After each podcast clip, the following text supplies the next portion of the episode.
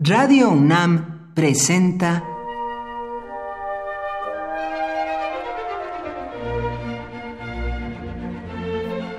Cuaderno de los Espíritus y de las Pinturas por Otto Cázares.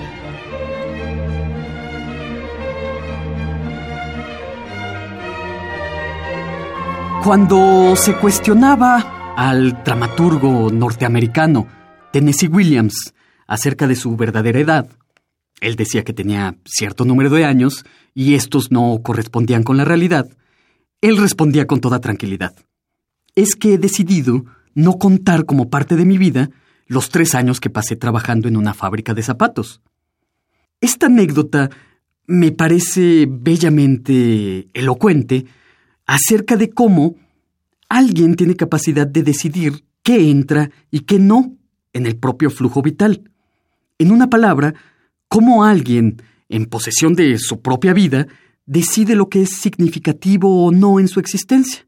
En este caso, la edad del dramaturgo Tennessee Williams era algo sobre lo que él podía disponer a voluntad.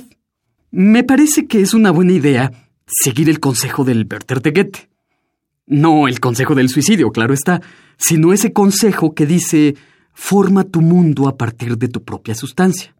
Uno es una especie de conglomerado de experiencias y estar en posesión de estas experiencias es decidir hasta qué punto éstas permean en todas nuestras actividades, en todos nuestros comentarios, dueños de si, como Tennessee Williams en su anécdota, decidimos contarlas como parte de nuestra vida.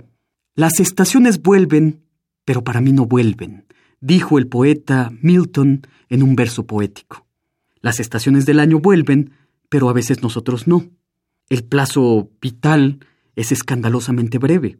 Urge entrar en posesión de nosotros mismos. Pero nos previene Werther. Ay, lo que yo sé, todos pueden saberlo. Solo mi corazón es enteramente mío. Muchas veces, es cierto, podemos estudiar, leer, ver y hacer todo esto con ahínco, pero a eso estudiado, leído o visto, todos pueden acceder con un poco de voluntad. Solo podemos hacernos verdaderamente dueños de aquello que nosotros mismos nos procuramos. ¿Y cómo podemos procurarnos a nosotros mismos las cosas? A mí me parece que viéndolo todo como si fuera la primera vez. A mí me parece que de eso se tratan las artes. Un gran escritor dice en alguna parte, el arte es descubrir algo que ya conocíamos, pero que no habíamos comprendido aún.